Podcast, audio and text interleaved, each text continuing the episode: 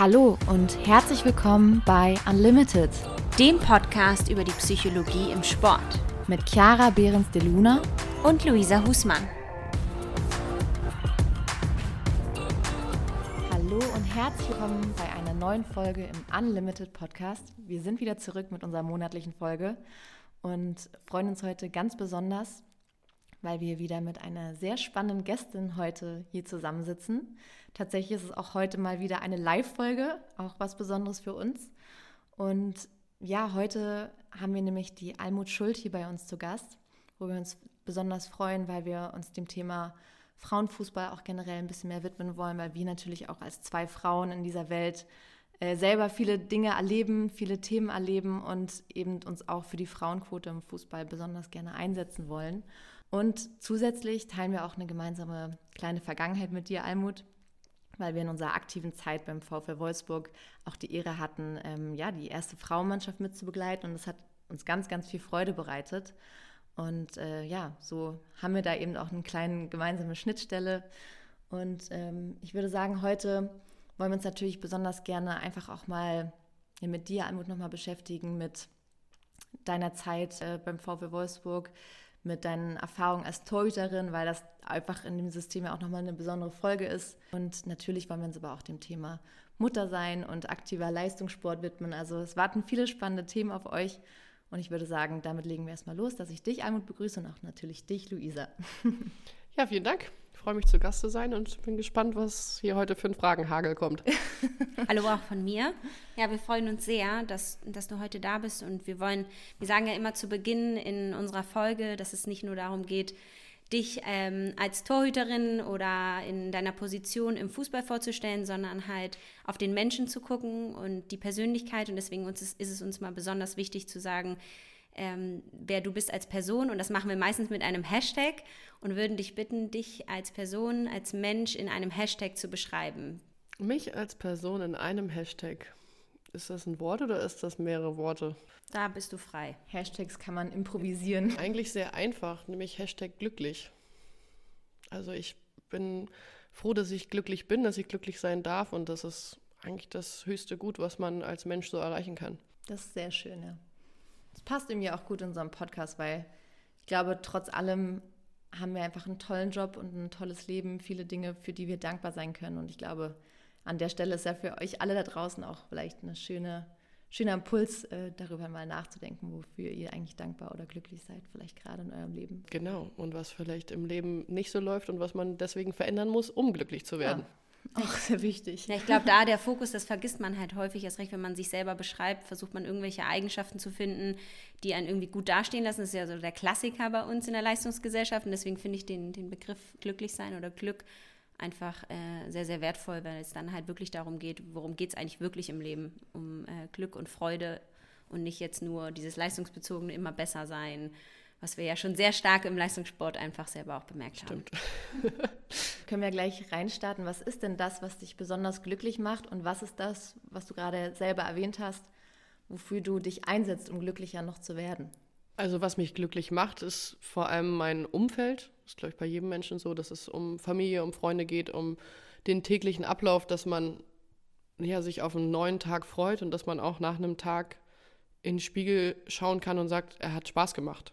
Natürlich gibt es immer mal Situationen, in denen das nicht so ist, egal ob man jetzt krank ist oder ob irgendwas passiert ist, aber im Großen und Ganzen muss man ja seinen Tag so bestreiten können, dass man sagt, ja, ich bin zufrieden damit und ich bin privilegiert, dass es bei mir so ist, dass ich einen eine unglaublich starken Rückhalt habe hinter mir, sonst wäre auch mein Leben so wie es ist nicht möglich und das ist die Grundlage dafür, dass ich viele Sachen erreichen konnte, also egal ob es jetzt sportlich ist oder außersportlich und das ist auch die Grundlage für Leistung allgemein, also egal ob man auf sportliche Leistung oder auch auf berufliche Leistung, auf schulische Leistung und so weiter zurückgeht, also wenn man sich auf ein auf seine Grundlagen verlassen kann, auf das Zuhause, auf das familiäre, auf das Vertrauen, auf die Liebe, die alles so ist, dann, dann kann man Leistung bringen. Wenn man sich immer Sorgen macht und stresst wegen etwas, dann wird die Leistung nie sehr gut sein. Ist das, würdest du sagen, dann auch einer der Hauptgründe, warum du auch so erfolgreich bist? Ich glaube schon, weil ich recht ausgeglichen wirke, weil ich versuche, eine Lösung zu finden, egal für welches Problem, weil ich der Meinung bin, dass jede Frage eine Berechtigung hat. Und ja, man muss auch manchmal so frei sein, dass man ehrlich sein kann. Und das fehlt uns ab und zu vielleicht im Umgang. Manchmal denkt man, oh, ich kann jetzt nicht ehrlich nachfragen, weil sonst würde ich jemanden kränken, aber da fehlt einem dann die, die Empathie oder vielleicht die Ruhe, sich in die andere Person hineinzuversetzen, dass sie vielleicht darauf wartet, dass die Frage kommt. Und mh, mm, diese, diese Ruhe und Ausgeglichenheit ist die Grundlage dafür, dass ich den Mut habe, dann Fragen zu stellen und mich in neue Bereiche reinzubewegen. Super wichtiger Punkt. Ich meine, wir sprechen ja hier auch mal viel über Sportpsychologie und wie Sportpsychologie zu auch bei Höchstleistungen helfen kann. Und das ist ein ganz, ganz wichtiger Punkt auch in unserem Feld, dass wir, wenn auch Menschen zu uns kommen, ähm, wir ganz viel erstmal auch fragen, wie sieht eigentlich dein Umfeld aus? Wie sieht dein Leben aus? Wie verbringst du deine Zeit, wenn du nicht auf dem Platz stehst? Und das sind die wirklich entscheidenden Themen, mit denen wir uns auch ganz viel beschäftigen. Also ganz häufig reden wir dann gar nicht über den Sport an sich, weil häufig die Themen auch von ganz woanders her dann irgendwie auch kommen und wir dann auch merken, durch eine Stabilisierung des, des Privatlebens eigentlich automatisch auch eine Stabilisierung auf dem Platz eben dann auch stattfindet. Ja, es gibt einem einfach eine Sicherheit. Man muss, man muss vielleicht erstmal die Frage stellen, was, was machst du, wenn du ein Problem hast? Wen rufst du als erstes an? Hast du einen Ansprechpartner, hast du keinen Ansprechpartner? Also ist es ja genauso, entweder muss ich immer alles mit mir selber aufmachen, dann muss ich aber auch alles auf dem Platz mit mir selber aufmachen. Und wenn ich auf dem Platz ein Problem habe, dann muss ich auch irgendwie einen Ansprechpartner im Umfeld haben. Und nur wenn man auch gewillt ist, sich Hilfe zu suchen, kann ich vielleicht mit meinen Mitspielern interagieren. Ansonsten bin ich es ja gar nicht gewohnt, dass ich meine Mitspieler in meine Probleme mit einbinde und dass ich vielleicht auf dem Platz eine gemeinsame Lösung finde. Und es ist nun mal nicht so, dass man jedes Mal alleine ein Spiel entscheidet, sondern eigentlich ist man erst richtig gut, wenn man auch mal sich eingestehen kann, ey, heute habe ich so einen schlechten Tag, also ich brauche nicht kurz hinten rauszuspielen, das funktioniert nicht. Dann spreche ich, sprech ich vielleicht als Torwart mit meinen Innenverteidigern und sage, Leute, also das läuft heute gar nicht. Entweder kann ich euch auf fünf Meter den Ball zuspielen und ihr dreht euch dann ab und macht irgendwas anderes, weil zurück zu mir ist keine gute Option, dann kriegen wir ein Gegentor. Oder ich sage euch von Anfang an, ist auch egal, was der Trainer draußen will, ich schlage den Ball heute lang in 90 Prozent der Fälle und bitte auch keine Rückpässe. Dann wissen die eine ganz klare Ansage, alles klar, das funktioniert heute nicht, wir können unser Spiel so anpassen, dass wir vielleicht trotzdem als Mannschaft erfolgreich sind. Und vielleicht ist es in anderen Situationen auch, dass ein Innenverteidiger, Außenverteidiger sonst wer einen schlechten Tag hat. Und ich dann einfach frage, sag mal, soll ich dich vielleicht heute einfach einmal weniger anspielen und dann kommt vielleicht ein klares Ja und dann ist es gut, dann spielen wir über die andere Seite. Aber man findet ja eine Lösung dafür. Man findet aber nur eine Lösung, wenn man da ehrlich ist und auch diesen Mut hat, das zu sagen. Also ich denke, da ist halt auch ganz, ganz wichtig oder was mir auch ganz oft aufgefallen ist, erst recht im Mannschaftssport ist so dieses Thema darüber zu sprechen und auch überhaupt herauszufinden, was habe ich denn eigentlich für eigene innere Stimmen, wenn ich auf dem Feld bin und was brauche ich dann auch für Unterstützung vielleicht von meinen, von meinen ähm, Spielerinnen oder meinen Kolleginnen, mit denen ich dann halt auf dem Feld stehe, weil am Ende ist es dann wirklich so einfach, wie du jetzt gerade gesagt hast, man sagt halt einfach, so ist meine Tagesform gerade, ich bin in den und den Situationen nicht so gut, aber diese Überwindung überhaupt zu sagen, hey, heute läuft es nicht so gut, ich würde vielleicht einfach einen anderen Weg wählen, das ist einfach so schwer für viele Menschen, das zuzugeben, nicht an der besten Leistung heute da zu sein, voll fit auf dem Platz zu stehen und zu sagen, hey, ähm, ihr könnt euch immer auf mich verlassen, weil sie dann am Ende machen, sagen sie nichts und dann spielt man die Bälle und dann läuft das halt nicht, dann ärgert man sich und dann habe ich so oft schon gehört, ja, wenn der erste Pass, das funktioniert nicht, dann bin ich raus. Dann bin ich raus aus dem Spiel und dann merkt man als Mitspielerin sehr wahrscheinlich auch einfach so, irgendwie läuft bei der das nicht so gerade so gut und dann äh, diese, wirklich diese Ehrlichkeit und Direktheit zu haben und auch das Vertrauen, weil ich finde, dass eines der wesentlichsten Punkte ist, Vertrauen in dem Team zu haben, zu sagen, okay, ich kann dir das mitgeben und äh, du machst damit was Gutes oder wir können dann gemeinsam arbeiten. Ja, und man kann sich das ja dann auch gemeinsam erarbeiten. Wenn man sagt, die ersten fünf Pässe haben nicht geklappt, dann versucht man irgendwie tiefer zu stehen, aus der Pressingzone des Gegners rauszukommen und zu sagen, komm, jetzt spiel doch einfach mal drei Pässe. Ohne Druck, damit du ein Gefühl für den Ball bekommst und dann können wir vielleicht den nächsten Schritt wieder gehen. Und das ist genau das Miteinander auf dem Platz und auch neben dem Platz, also auch mit dem Trainerteam, was, was wichtig ist. Aber da sind wir wieder in der Leistungsgesellschaft. Man darf sich ja nie anmerken lassen, dass es einem schlecht geht oder dass irgendwas gewesen ist. Vielleicht hat auch dein tolles Ritual vorm Spiel nicht geklappt. Also ich muss mich auch immer ein bisschen drüber lustig machen, wenn dann Spielerinnen ein Spiel verloren haben und trotzdem machen sie beim nächsten Spiel wieder das gleiche Ritual. Dann sage ich, ja, ist ja gut und schön. Ich so, warum machst du das? Ja, das bringt mir Glück. Sag ich, aber letztes Mal, beim, wenn du das Spiel verloren hast, hast du das ja auch gemacht. Also du kannst sagen, es gibt dir Sicherheit, aber es gibt dir kein Glück. Also das ist ja dann irgendwie Blödsinn. Irgendwo ist es ja verbraucht.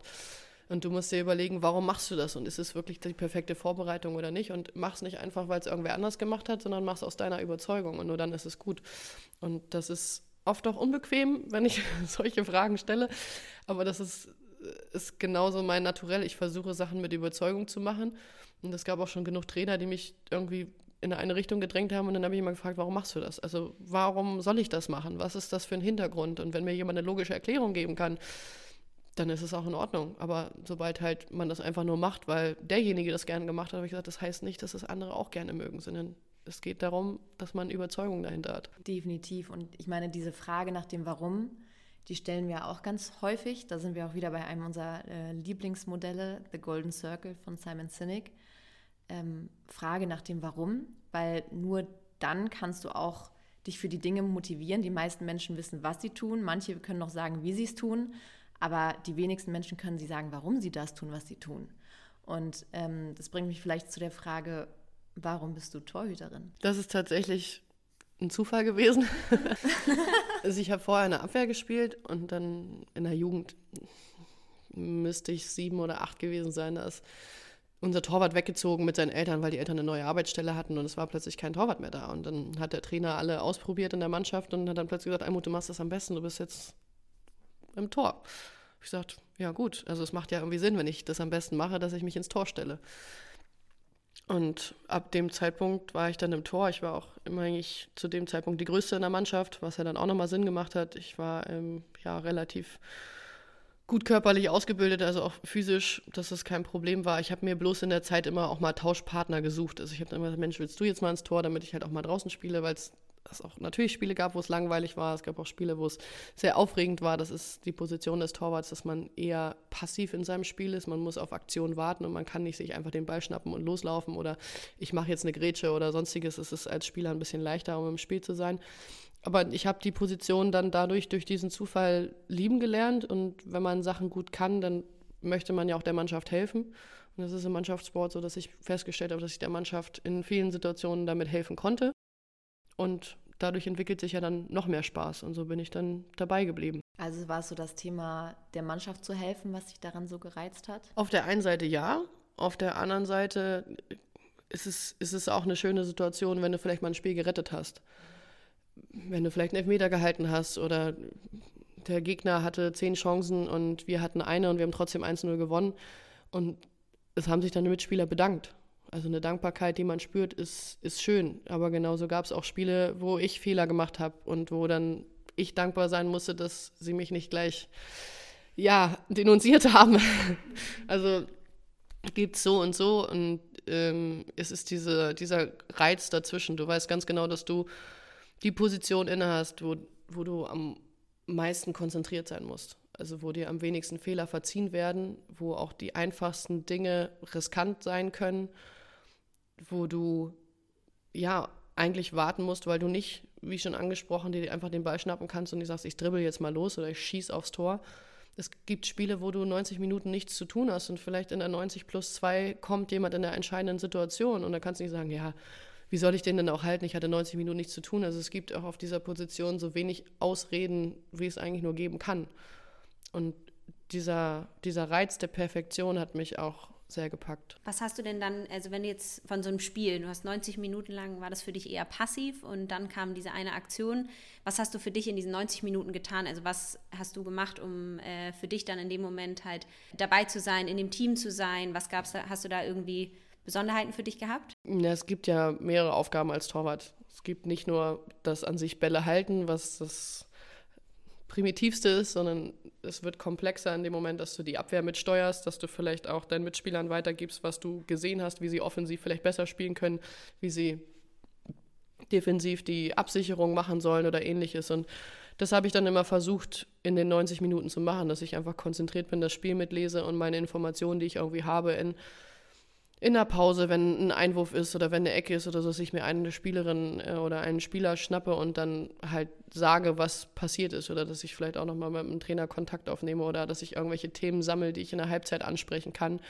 Und damit hast du dich dann im Spiel gehalten. Und natürlich auch zwischendurch, wenn es kalt sein sollte, mit Warmlaufen oder ähnlichem. Aber eher dieses vom Kopf her trotzdem Teil der Mannschaft sein und Teil des Erfolges, dass du minimal dazu beitragen kannst. Wie ist es mit dem Thema Konzentration? Also, weil darüber haben wir auch schon mal eine Folge gemacht, zum Beispiel, was, kannst, was kann man tun, um seine eigene Konzentration, seinen Fokus zu steuern?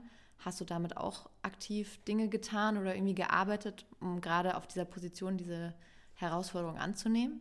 Also Konzentration ist ja auch sehr, sehr individuell. Mancher muss sich komplett fokussieren auf eine Sache und muss sich immer wieder sagen, ich darf mich nicht ablenken lassen, ich muss ja jetzt hingucken und ich muss das jetzt machen und ich muss schon durchdenken, was passieren kann, wenn jemand den Ball verliert. Andere gibt es, die sagen, ich muss mir bewusst Pausen nehmen, in der Zeit, wenn zum Beispiel der Ball im Aus ist. Und das ist auch eher mein Typus. Also wenn jetzt der Ball im Aus ist oder eine Verletzungspause ist, dann kann es auch mal passieren, dass ich einfach ins Publikum gucke und irgendwie was sehe oder Stimmen aufnehme, die, die hinter mir sind, um genau zu wissen, ich kann mir jetzt in dem Moment die Pause nehmen, um danach wieder meinen vollen Fokus zu richten. Und ja, dann kann ich dann manchmal auch den Spielerinnen hinterher erzählen, von wegen, ja, hast du das und das Banner gesehen oder da waren ganz lustige Fans und die sagen, was hast du denn geguckt? Sag ich, naja, irgendwie muss ich zwischendurch auch mal einmal durchatmen. Ja. Du hast halt äh, den Moment vielleicht in, ja irgendwie anders dass du dann vom Boden aufstehst oder bei einem Foul nochmal am Boden liegen bleibst und fünfmal durchatmest, ist bei mir ein bisschen schlecht. Habe ich sehr selten. Also muss ich das irgendwie anders machen. Und gelernt habe ich das eigentlich durch eine andere Sportart. Ich habe früher wettkampfmäßig Luftpistole geschossen im Schützenverein und da musst du die Konzentration sehr ja, fokussieren auf den Schussmoment, dass du in dem Moment halt sagst, okay, ich, ich muss die richtige Atmung haben, ich muss ähm, irgendwie das hinbekommen, dass in dem Moment das Muskelzusammenspiel so ist, dass die Waffe möglichst ruhig ist. Und da hatte ich in jungen Jahren sehr, sehr große Probleme mit, dass ich gerade gemerkt habe, zum Schluss hin ist die Konzentration ohne Ende abgefallen. Ich habe am Anfang, war ich dann auf Kurs, irgendwie den Wettkampf zu gewinnen und zum Schluss habe ich mir dann durch die letzten fünf, sechs, sieben Schuss das komplette Trefferbild zerschauen. Und das äh, ja, war lehrreich und hat mir sehr, sehr viel gegeben. Und das mache ich immer noch gerne, dass man in andere Sportarten reinguckt, um zu sehen, wie machen sie das. Und so ist es halt beim, beim Luftpistole schießen auch. Also du musst den Wettkampf nicht durchpowern, sondern du kannst halt auch zwischendurch einfach die Waffe ablegen, kannst durchatmen und dann sagst du halt, okay, jetzt geht's weiter. Jetzt habe ich einfach meinen Moment gehabt. Also generell da in verschiedene Sportarten zu gucken, wir sagen ja auch immer, jede Sportart hat so seine eigene Psyche und seine eigenen psychischen Herausforderungen. Und jetzt war gerade die Dart-WM zum Beispiel auch sehr im Fokus. Da ist natürlich was völlig anderes. Oder wir haben ja auch mal im Billard gearbeitet als Sportpsychologinnen. Und es war extrem interessant, da in, diese, in die Köpfe reinzuschauen und zu gucken, okay, wie, was brauche ich da jetzt für einen Fokus und wie ist es eben auf dem Feld und da halt nochmal dann die Differenz, okay, aber wie du es selber schon gesagt hast, ist völlig anders, da Feldspieler, Spielerin zu sein oder eben im Tor zu stehen. Und dann selber, muss man es ja viel mehr selber aktiv regulieren, als auf dem Feld, weil du da permanent in Aktionen irgendwie bist. Und ähm, dementsprechend ist das, glaube ich, ein spannendes Thema. Wie kamst du denn dazu, dich für Fußball selber zu entscheiden? Hm. Also ich habe drei ältere Geschwister und der nächstältere ist ein Bruder. Und der ist irgendwann zum Fußball gegangen mit seinen Kumpels. Und ich als kleine Schwester wollte dem dann nacheifern, habe gesagt, oh, ich will das auch ausprobieren, das kann ich garantiert auch. Und dann bin ich als Fünfjährige mitgegangen zu seinem Training. Und das hat mir unglaublich viel Spaß gemacht. Auch gerade sich so, wenn man zwei ältere Brüder hat, dann gegen die Jungs mit durchzusetzen. Also ich habe auch bei den Jungs mit angefangen und das ist etwas, wo ich dann dabei geblieben bin. Also ich habe, wie gesagt, viele andere Sportarten nebenbei gemacht, egal ob es jetzt das Luftpistole schießen war. Ich habe Judo gespielt, äh, Judo gemacht, ich habe Tischtennis gespielt, ich bin auch Inliner-Wettkampfmäßig gelaufen auf Strecke und äh, würden mir garantiert noch viele andere Sportarten einfallen, aber Fußball ist das, was mich immer begleitet hat. Und wenn die Entscheidung war zwischen zwei Wettkämpfen, hat halt der Fußball dann gewonnen. Und dadurch wusste ich, dass es dann der Fußball auch bleiben wird in dem Moment, wo er noch leistungsmäßiger wird. Und ja, aber die anderen Sportarten mache ich auch jetzt immer noch gern. Woher nimmst du die Zeit?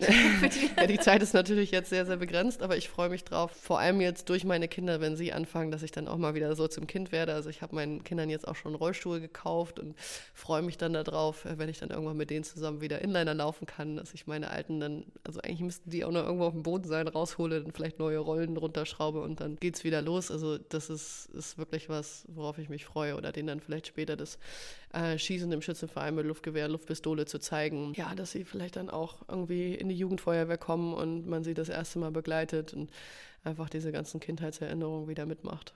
Wenn du so auf deine ähm, auf deinen Weg bis jetzt zurückschaust als Torhüterin, was war denn da das Schwerste oder die größte Herausforderung, die du da erlebt hast. Gibt es die? Kannst du darüber sprechen? Mm, also das Erste, was so richtig ein gefühlter Rückschlag war, war eigentlich 2007, als ich mit 16-Jährige zum Hamburger SV gewechselt bin. Ich habe halt einen relativ großen Schritt gemacht, aber das ist im Frauenbereich auch noch normaler, als es bei den Männern ist. Es gibt halt nicht so viele Leistungszentren und auch nicht ja, das Umfeld und es war da die Entscheidung, ob ich von der B-Jugend-Kreisliga Jungs äh, in die Frauenbundesliga, also erste Frauenbundesliga wechsle. Und letztendlich habe ich dann auch mit Einwirken auf meine Eltern das durchbekommen, dass ich das darf. Ich bin nach Hamburg gezogen. In Hamburg gab es zwar ein Internat für Jungs, aber Mädchen waren da nicht willkommen. Genauso gab es noch kein, ähm, also es gab zwar ein Sportinternat, wo auch Basketball oder Rudern oder sonstiges äh, hin durfte, aber für Fußball war kein Platz.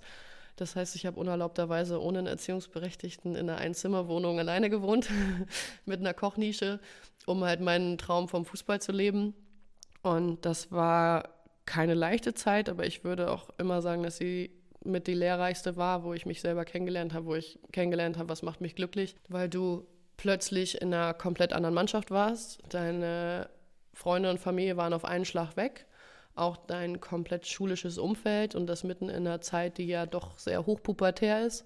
Das heißt, du kommst in eine neue Schule, ähm, es ist schwierig dort sowieso Anschluss zu finden und dann noch zusätzlich mit deinem Fußball bist du jeden Monat zur Nationalmannschaft unterwegs, schreibst dann noch relativ gute Noten, was nicht dazu beiträgt, dass du Anschluss findest. In der Mannschaft waren alle mindestens 18 und älter, das heißt, wenn die am Wochenende losgegangen sind, war es nicht unbedingt erlaubt, dass ich mitgehe.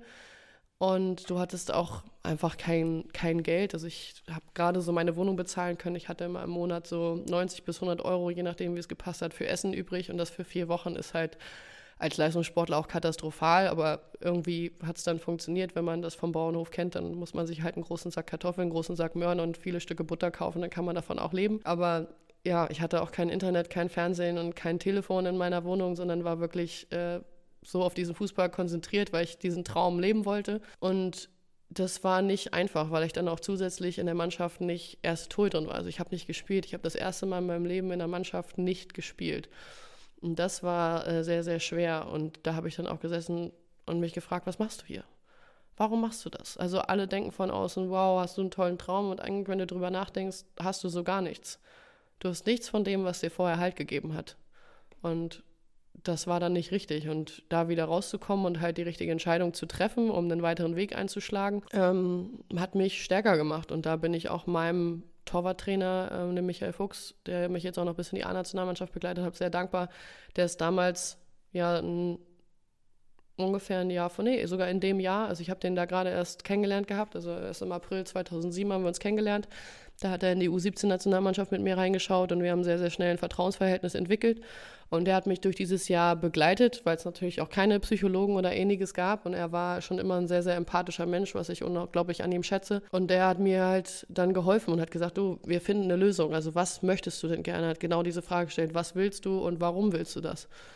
Und schlussendlich sind wir dazu gekommen, dass ich gerne wieder Fußball spielen will, irgendwo, wo es Spaß macht und dass ich auch ein Umfeld haben möchte, was das, also was mir irgendwie so ein bisschen zu Hause gibt. Und dann haben wir einen Verein äh, gesucht und letztendlich sind wir auch über drei Ecken ähm, beim Magdeburger FFC gelandet, weil er dann den noch nicht mal zu der Zeit Trainer, sondern den zukünftigen Trainer kannte und wusste, dass sie was aufbauen wollen. Und das war auch nicht weit weg, also so ungefähr eine Stunde Fahrzeit von da, wo mein damaliger äh, Freund gewohnt hat. Und wir haben das dann in dem Jahr sehr vehement auch mit dem HSV geregelt, dass ich aus dem Vertrag rauskomme, dass sie mir einen Auflösungsvertrag anbieten, dass ich, wenn ich nicht in die gleiche Liga, sondern in eine untere Liga wechsle, dass der Vertrag äh, kost, also ohne Kostenaufwand aufgelöst wird. Ja, und auch bevor ich mich für den Verein entschieden habe, habe ich auch ausgehandelt beim HSV, dass ich zumindest drei, vier Tage zu einem Probetraining fahren kann, um wirklich die Mannschaft kennenzulernen, um zu sehen, wie sie trainieren und nicht einfach dahin zu wechseln. Aber das ist auch etwas beim HSV gewesen. Ich wusste nicht, wie die Trainingsbedingungen waren, sondern ich habe einfach den Vertrag unterschrieben. Also ich habe mir nichts vorher angeguckt, ich wusste nicht, was passiert. Ich hatte einfach so ein Urvertrauen von zu Hause, das wird schon irgendwie werden, die werden sich um mich kümmern. Und das ist nicht passiert. Und diese ganzen Schritte auf den mich der Michael Fuchs begleitet hat, die haben mir dann die Sicherheit gegeben, dass es der richtige Schritt ist. Und genauso war es aus. Also da habe ich mich dann hauptsächlich dazu entwickelt, was ich bin. Also ich bin in die Regionalliga zurückgewechselt und drei Jahre später wurde ich als letzte Zweitligaspielerin für eine Weltmeisterschaft bei der A-Nation Frauen nominiert. Also da hat man dann gesehen, man hat viel richtig gemacht und viele haben in dem Moment gedacht, ja, es ist ein Rückschritt, also sie wird es nicht schaffen. Und eigentlich habe ich es nur geschafft, weil ich glücklich war und weil ich von ihm die Begleitung hatte, zu sagen, hey, du musst entscheiden, was ist für dich wichtig. Wenn für dich glücklich sein wichtig ist und die Grundlage ist, dann müssen wir das machen und dann machen wir das auch. Ich glaube, das ist, schließt ja eigentlich wieder ganz gut den Kreis auch zum, zum Beginn, diese Korrelation zwischen Glück und Erfolg zum einen und zum anderen ja, wirkt, also manchmal ist so ein vermeintlicher Rückschritt auch einfach ein Schritt nach vorne. Und das versuchen wir auch immer wieder. Also Klassiker sind auch zum Beispiel so schwere Verletzungen oder so. Ähm, natürlich ist das total schlimm und die wird in dem Moment so viel vermeintlich genommen, aber das dann auch anders zu beleuchten, sagen, aber was wird dir dadurch vielleicht gerade geschenkt? Also du kriegst Zeit, die du nicht hattest, du kannst dich mit Dingen beschäftigen, mit denen du dich sonst nicht beschäftigen. Du kannst an dir arbeiten, du kannst anders körperlich an dir arbeiten, du kannst mental an dir arbeiten und, und das dann auch in so einem Moment umzudrehen und für sich zu nutzen. Ich glaube, das ist auch mit ein sehr, sehr wichtiger Punkt, um am Ende auch Profi zu werden, ähm, eben diese vermeintlichen Rückschritte umzudrehen in was Gutes, in was Positives und dann eher als einen Schritt nach vorne eben auch zu bewerten. Genau, also Rückschritt ist immer so relativ. Ich finde auch Verletzung oder so relativ. Also mittlerweile auch durch diesen Moment glaube ich so ein bisschen mehr ans Schicksal. Also das Schicksal gibt dir immer Sachen in die Hand und du musst selber lernen zu interpretieren, was ist gut daran und was macht mich stärker. Und genau deswegen würden vielleicht viele sagen, oh, die Erfahrung beim HSV hättest du dir auch sparen können. Aber ich sage, nein, genau deswegen ja nicht, weil sie mir genau das gezeigt hat, was ist wichtig für mich. Und ich hatte ähm, immer die Möglichkeit, selber an mir zu arbeiten. Ich wusste, es gibt in Magdeburg keinen Torwarttrainer. Es ist nicht jeden Tag Training, sondern eigentlich dreimal die Woche Mannschaftstraining, weil es noch Regionalliga ist. Vielleicht wird es in der zweiten Liga mehr, aber es liegt auch an mir, meinen Plan drumherum zu packen. Und wenn ich halt mit dem Verein übereinkomme, dass ich was zusätzlich machen darf, dann ist es auch gut. Ich habe dann zwischendurch bei einer Landesliga Herren mit trainiert, ein, zweimal die Woche und nachher durfte ich sogar bei den Oberliga Herren äh, bei der zweiten Mannschaft vom FC Magdeburg mit trainieren. Und das hat mich noch viel weitergebracht, als wenn ich vielleicht bei der zweiten Bundesliga Frauen trainiert hätte. Und das ist durch meinen Enthusiasmus oder durch meine Arbeit entstanden. Also ich wusste, dass es immer an einem selbst liegt. Egal wie, wie schlecht eine Zeit ist, kann man sich Nischen suchen, um die Zeit positiv zu nutzen. Und durch diese Zeit, ja, wusste ich dann äh, jetzt auch immer noch, wie ich mich entscheiden würde und wo ich Freiräume sehe, um mich persönlich weiterzuentwickeln.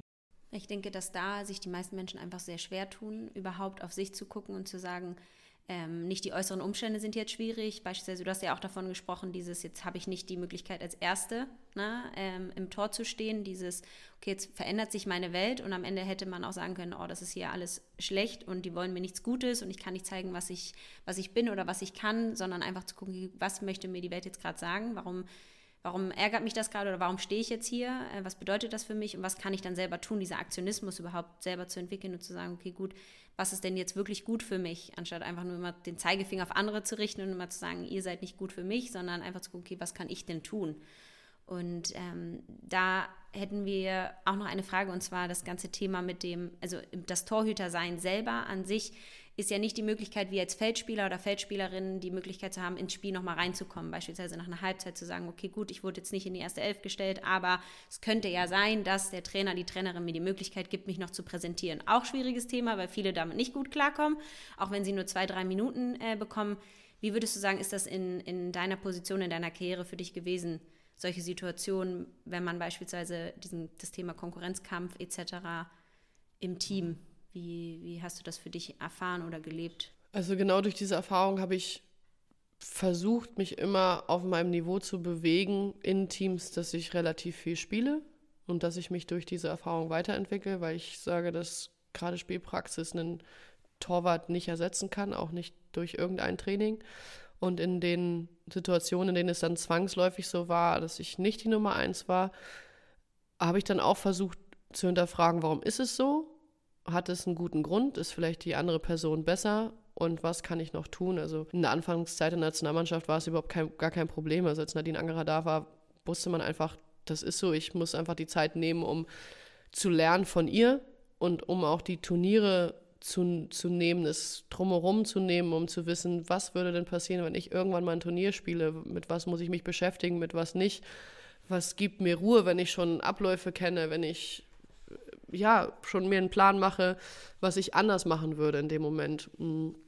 Und es gab dann natürlich nochmal eine unerwartete Situation, wo es so war, nach der Schwangerschaft, als ich zurück auch in den Verein kam, ich war dann wieder spielfähig und es war der Plan, dass ich über die zweite Bundesliga wieder einsteige über Spielpraxis und dann wurde aufgrund von Corona die zweite Liga gecancelt und dann stand man da und man hat halt ewig lang kein Spiel gemacht. Man hat sich eigentlich darauf gefreut, dass man in der zweiten Liga wieder spielen darf. Der Trainer sieht einen im Training, aber weiß natürlich auch nicht, was er von einem erwarten soll oder erwarten kann. Die Mannschaft weiß es auch nicht, weil Training und Spiel immer ein Unterschied ist und wenn die andere Torhüterin es gut macht, sieht ja auch kein Trainer genau dieses Momentum, um zu wechseln. Als Spieler hast du dann die Chance, selbst bei einem Stand, sagen wir mal, steht 3-0 und dann sagt der Trainer, ja komm, hey, die hat echt gut trainiert und ich weiß, sie hat es lange nicht gespielt, aber sie hat sich das einfach verdient, ich wechsle sie jetzt für die letzten 10 Minuten ein. Und dann kann es sein, dass sie in den 10 Minuten einen super Eindruck macht und sagt der Trainer, hey, die ist ja wirklich schon weiter, als ich gedacht habe. Ich wechsle sie jetzt beim nächsten Mal schon für 15 oder 20 Minuten ein. Und so langsam kann sie sich dann von Spiel zu Spiel arbeiten, dass sie wieder Stammspielerin wird. Das ist als Torwart nicht möglich. Und das hat mir auch äh, sehr zu knabbern gegeben, weil ich das Gefühl hatte, dass das Vertrauen, was ich mir Jahre aufgebaut habe, dass mir das nicht zurückgegeben wird. Und da äh, habe ich mich auch sehr unfair behandelt gefühlt, aber ja, du musst halt für die Mannschaft irgendwie da sein und deinen Job machen. Das habe ich dann auch gemacht. Und dann kamen auch noch äußere Umstände dazu, für die du ja nicht kann, nichts kannst. Also woher soll ich, was, was kann ich daran ändern, dass die zweite Liga nicht spielt? Und auch vor Weihnachten war dann eine Situation, dass ich ein Champions League-Spiel machen sollte, weil wir eh schon durch waren. Und ja, habe ich mich davor verletzt. Also stellt man dann auch immer eine Frage, warum passiert das jetzt? Also jetzt hätte ich endlich wieder ein Spiel machen können, hätte mir vielleicht Rückenwind gegeben für die, für die Vorbereitung zum Winter, dass ich dann einfach schon mal wieder einen Eindruck hinterlassen habe und ein Gefühl dafür bekommen habe. Ja, gut, ist dann so gewesen. Und dann auch ist die Vorbereitung im Winter meiner Meinung nach nicht ganz fair verlaufen vom, vom Ablauf, aber es war dann auch wieder so und es hieß immer auf die Chance warten und sich bereit zu halten. Und letztendlich ist es dann passiert, auch relativ ja, vielleicht von Außenstehenden unerwartet. Ähm, wir sind gegen Chelsea im Spiel rausgeflogen aus der Champions League, war ein bisschen blöd und da war es immer so, dass halt auch drei Torhüter mit im Kader waren, weil mehr Spielerinnen als 18 im Kader sein konnten. Und ich glaube, dass ich auch im Hintergrund relativ wichtig für eine Mannschaft sein kann.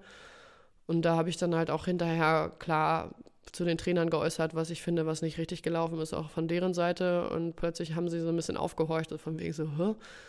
Äh, was ist denn jetzt hier los? Und dann hat es eine Woche gedauert und dann haben wir DFB-Pokal gegen Bayern München gespielt. Und es war eigentlich klar, dass ich an dem Wochenende in der zweiten spiele, so wie jedes Wochenende da.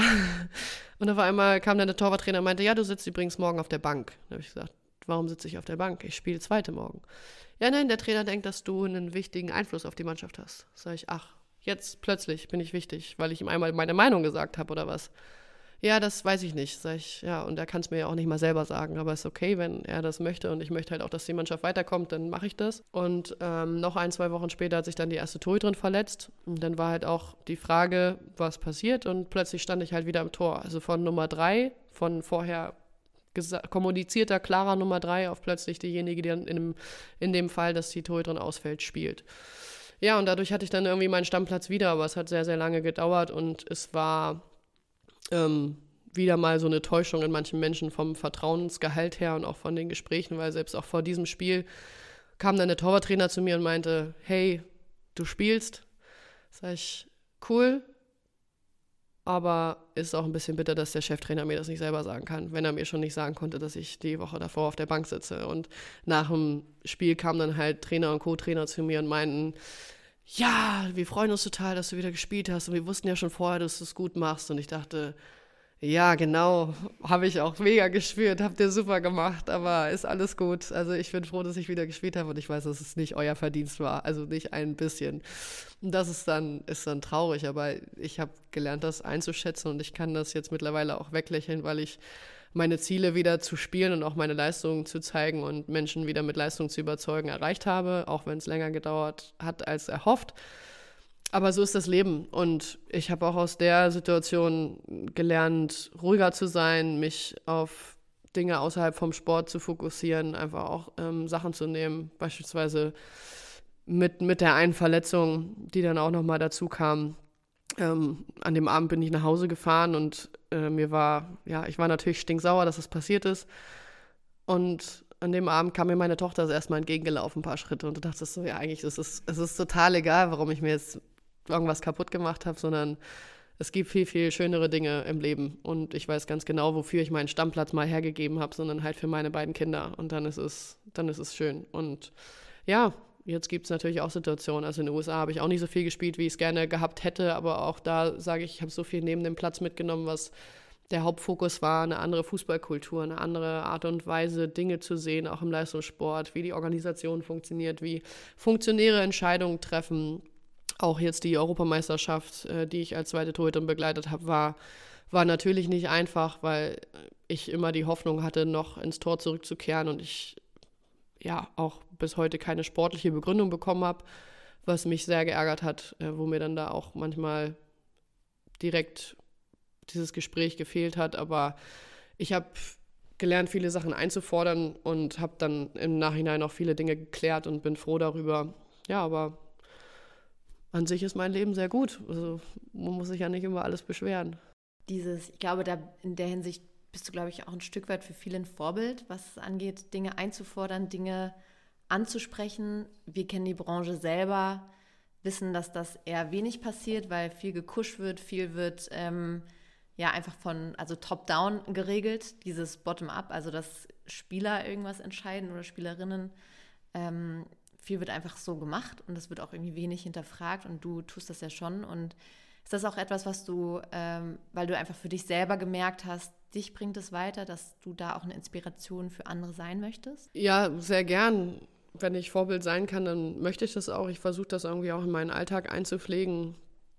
Wenn ich bemerke, dass irgendwie ein Mensch mir, ich beschreibe das immer so ein bisschen mit, mit schlechter oder unsicherer Aura gegenüberbringt. Also manchmal hat man einfach so das Gefühl, irgendwie, ich habe jetzt gerade, der Mensch guckt mich mit Augen an, die nicht glücklich sind. Also als ob irgendwas gewesen ist. dann fragt man, Entschuldigung, habe ich, weiß ich nicht, habe ich sie behindert, habe ich irgendwas Falsches gesagt? Und dann ist manchmal schon der Moment sofort so vorbei von wegen, oh, sie war ja aufmerksam, ja, eigentlich hat sie es vielleicht gar nicht so gemeint.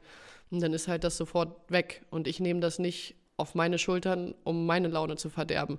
Und es sind so, es sind so Kleinigkeiten und das ist dann im Sport sind dann eher große Sachen, dass ich da halt nochmal nachfrage. Natürlich gibt es auch Situationen, in, denen ich einfach sage, das hat jetzt keinen Sinn, ich lasse es, aber das, auch, auch das musste ich erst lernen. Und ja, jetzt weiß ich nicht, hat mir zum Beispiel mal jemand äh, gesagt, ja, Almut, du musst auch wissen, dass es Menschen gibt, die dich nicht mögen. Da habe ich gesagt, ja, also willst du mir jetzt damit ein schlechtes Gewissen machen, dass ich nicht nachfrage oder nicht ehrlich zu dir bin? Es tut mir leid, aber das ist ganz normal, dass Menschen mich nicht mögen, weil ich auch nicht alle Menschen mag.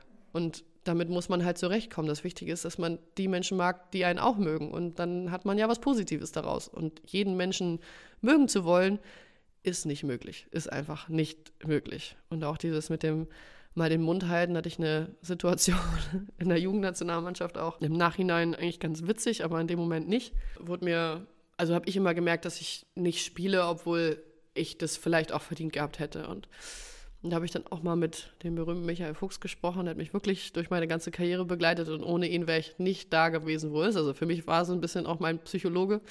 Ich vielleicht für ihn auch manchmal, aber da haben wir uns äh, gut ergänzt. Aber in meinen jungen Jahren war er wirklich der Ansprechpartner. Und da habe ich immer gedacht, ich, so, ich verstehe das nicht, verstehe das nicht. Und dann hat er einfach gesagt, Almut, weißt du, so wie ich das beurteile, musst du auch einfach mal die Fresse halten. Sag ich, wieso? Naja, so wie ich das einschätze, sind deine Trainer genervt davon, dass du immer hinterfragst, dass du sie damit auch in Frage stellst, dass du wissen möchtest, warum ihr die Übung macht und warum die Übung so ausgeführt wird, so würde es doch nach deinen Augen viel mehr Sinn machen. Und wenn du solche Fragen stellst, dann stell sie vielleicht nicht auf dem Platz, sondern halt irgendwo im Einzelgespräch. Ansonsten fühlen sie sich nämlich auch ähm, nicht in der respektvollen Position, in der sie sein sollten. Und das war so ein hm, ja, da hat er recht. Habe ich noch nie drüber nachgedacht. Ja, und äh, irgendwie ein halbes Jahr später oder ein paar, es war nicht mal ein halbes Jahr später, also ein paar Wochen später habe ich dann auch tatsächlich mal spielen dürfen. So schnell kann es gehen. Aber man braucht manchmal Menschen, um einen auf etwas hinzuweisen. Ansonsten kann man auch keine Empathie entwickeln. Also wenn dir niemand sagt, denk doch mal, was dein Gegenüber macht, dann sagst du halt, wieso, ich habe da noch nie drüber nachdenken müssen. Warum soll ich jetzt darüber nachdenken?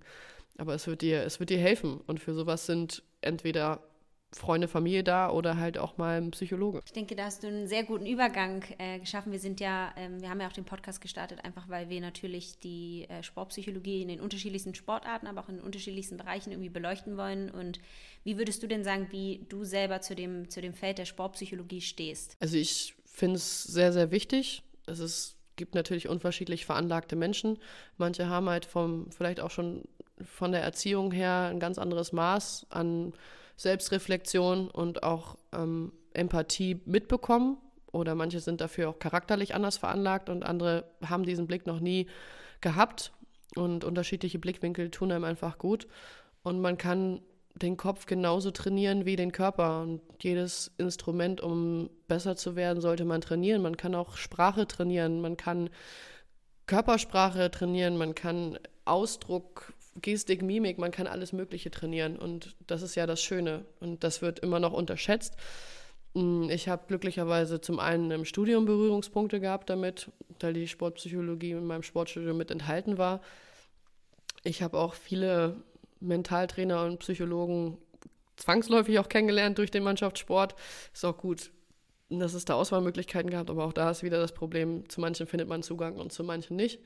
Aber wie gesagt, also schon angesprochen, mein Psychologe, Mentaltrainer war eigentlich äh, mein Torwarttrainer und da habe ich auch sehr viel Glück gehabt. Also wenn das jemand anders gewesen wäre, der mir nicht zugehört hätte oder der mich auch als Charakter nicht so genommen hätte und vielleicht genauso reagiert hätte wie andere Trainer von mir, frag nicht so viel, vielleicht wäre ich da nicht oben angekommen. Vielleicht wäre ich aussortiert worden, weil ich nervig bin. Vielleicht wäre ich mit mir selber unzufrieden gewesen, weil ich immer das Gefühl hatte, ich, ich trainiere Sachen, die mich nicht weiterbringen und vielleicht hätte ich sogar die Sportart irgendwann gewechselt oder hätte einfach gesagt, weißt du, macht euren Scheiß, ich spiele jetzt wieder in der Kreisliga mit meinen Jungs. Es, es gab immer mal diese Momente und wichtig ist, dass man da jemanden hat und dafür ist diese Position unglaublich wichtig und ich kenne auch Spielerinnen, die deswegen mit jemandem arbeiten und sich dadurch unglaublich weiterentwickelt haben. Gibt es etwas, was du dir aus deiner Position heraus von uns als Sportpsychologinnen oder von unserem Feld generell auch für den Fußball wünscht? Also wünscht, dass es auf jeden Fall die Möglichkeit gibt, gerade im Leistungsbereich auch schon für, für junge Sportler da Zugriff drauf zu nehmen und vor allem auch in vielfältiger Weise. Das heißt, dass nicht nur eine Person ansprechbar ist, sondern vielleicht zwei oder drei, dass man, das ist automatisch so. Also gerade bei Frauen ist es nochmal expliziter, dass sie nach zehn Sekunden merken, ob sie jemanden sympathisch finden oder nicht. Und wenn halt diese ersten zehn Sekunden nicht gut gelaufen sind, natürlich kann man auch mal seine Meinung ändern, aber man hat erstmal dieses, dieses Bild im Kopf. Und wenn die nicht gut gelaufen sind, braucht man eine zweite Möglichkeit, eine zweite Anlaufstelle. Und dadurch finde ich, find ich halt zwei Leute, also so ein Tandem, ähm, sehr, sehr gut, wenn es sogar noch die Möglichkeit gibt, irgendwie, ja, dass man zumindest die Person dazu kriegt und sagt, möchtest du noch mit jemand anderen sprechen? Dass man dann noch eine dritte irgendwie in der Hinterhand hat, aber sowas wäre toll, weil es, ja, ich glaube, es wären ein, zwei Spielerinnen auch, die ich in den Jugendnationalmannschaften gesehen habe, die wären vielleicht noch da, wenn sie in, in Situationen Hilfe bekommen hätten. Oder manche Spielerinnen wären vielleicht noch besser geworden oder wären anders aus ihrer Verletzung zurückgekommen, wenn Hilfe da gewesen wäre. Und darauf wurde in meiner Jugend noch überhaupt kein Fokus gelegt, sondern da gab es noch mehr dumme Sprüche mit von wegen, ja, damit musst du klarkommen oder äh, stell dich nicht so an. Dabei sind es halt dann Kleinigkeiten. Man weiß nicht, was im Umfeld passiert. Dafür hat natürlich auch der Trainer keine Zeit, sich damit zu beschäftigen, was ist bei dem oder derjenigen zu Hause los. Ist, ist sie behütet oder nicht? Und wenn ich ihr, wenn ich ihr sage, sag mal bitte deiner Mama, sie soll das unterschreiben, woher soll ich wissen, ob sie es selber unterschreibt oder ob sie ihre Mutter unterschreibt? Wenn ich vielleicht die Unterschrift ihrer Mutter noch nie gesehen habe. War ihre Mutter vielleicht schon mal am Platz oder ist ihre Mutter am Platz ganz anders als zu Hause? Und das sind Felder, die man beleuchten sollte, um die Potenziale auszuschöpfen. Ja, erst recht an dem Punkt, äh, dieses Thema Vertrauen, auch diese, diese zehn Sekunden, das kennen wir ja in unserer Arbeit tagtäglich, wenn wir mit Menschen sprechen und arbeiten, wissen wir auch selber. Es gibt immer Situationen, wenn man mit jemandem arbeitet und man merkt halt einfach, das passt auch von beiden Seiten nicht. Also wenn man merkt, okay, das ist irgendwie nicht der richtige Raum und da halt zu sagen, okay, gut, es gibt halt die Möglichkeit, auch jemand anderen irgendwie zu Rate zu ziehen und zu sagen, hey, geh doch mal zu dem. Also wir beide zum Beispiel haben ja auch einen teilweise anderen Ansatz als viele unserer Kolleginnen, dass wir sagen, wir wollen irgendwie tiefer gucken, den Menschen als Ganzes auch kennenlernen und nicht nur am Ende auf der Oberfläche Menschen Tools an die Hand geben und sagen, hey, damit wirst du besser, sondern auch herausfinden, warum stecken die Menschen manchmal in bestimmten Situationen fest, was ist, was ist eigentlich jetzt gerade los, wie geht es dir wirklich, wie sieht dein Umfeld aus? Und sich da auch die Zeit zu nehmen. Aber wenn ein anderer Mensch das gar nicht sucht, dieses Tiefe, sondern sagt, hey, ich brauche jetzt eigentlich wirklich nur was, damit ich mich besser konzentrieren kann. Auch dann zu sagen, hey, gut, dann kenne ich da jemanden, geh doch mal zu dem und auch einfach offen zu sein, weil häufig ist dieses, du musst jetzt mit der einen Person arbeiten, weil jetzt bin nur ich hier am Verein und du hast keine anderen Auswahlmöglichkeiten und das darfst du auch nicht außerhalb machen oder was auch immer finde ich halt immer da an dem Punkt sehr schade, weil es einfach wirklich darum geht, es muss ja zu den Menschen passen. Und man, ich würde in meiner Position auch nur jemanden nehmen, wo ich sage, okay, dem vertraue ich, da habe ich das Gefühl, mit dem möchte ich mich gegenüber öffnen, weil genauso ist da auch dieses Thema, du hast ja auch selber gesagt, du hast viele kennengelernt. Dieses jedes Mal sich wieder öffnen, jedes Mal wieder zu erzählen, wo komme ich her, was treibt mich an, was sind meine Herausforderungen etc. pp. Da sagt man auch, okay, hatte ich auch schon Spieler, die gesagt haben, ja gut, das habe ich jetzt schon dreimal erzählt. Es wäre schön, wenn ich eigentlich jemanden hätte, ähm, wo ich dann einfach längerfristig mit dem Menschen halt arbeiten kann, ohne immer wieder von neuem mir ein Vertrauensverhältnis eigentlich aufzubauen. Ja, also ich habe das dann immer so genommen, dass ich geschaut habe, was macht denn eigentlich die Person gegenüber? Wie geht sie denn das Gespräch an? Was will sie denn eigentlich überhaupt von mir wissen? Ist das jetzt ein wirklich triftiger Grund oder ist das jetzt eigentlich nur ein Gespräch, was sie machen, weil sie es machen müssen? Und was passiert, wenn ich da nachhake und genau meine Finger an diesen wunden Punkt lege?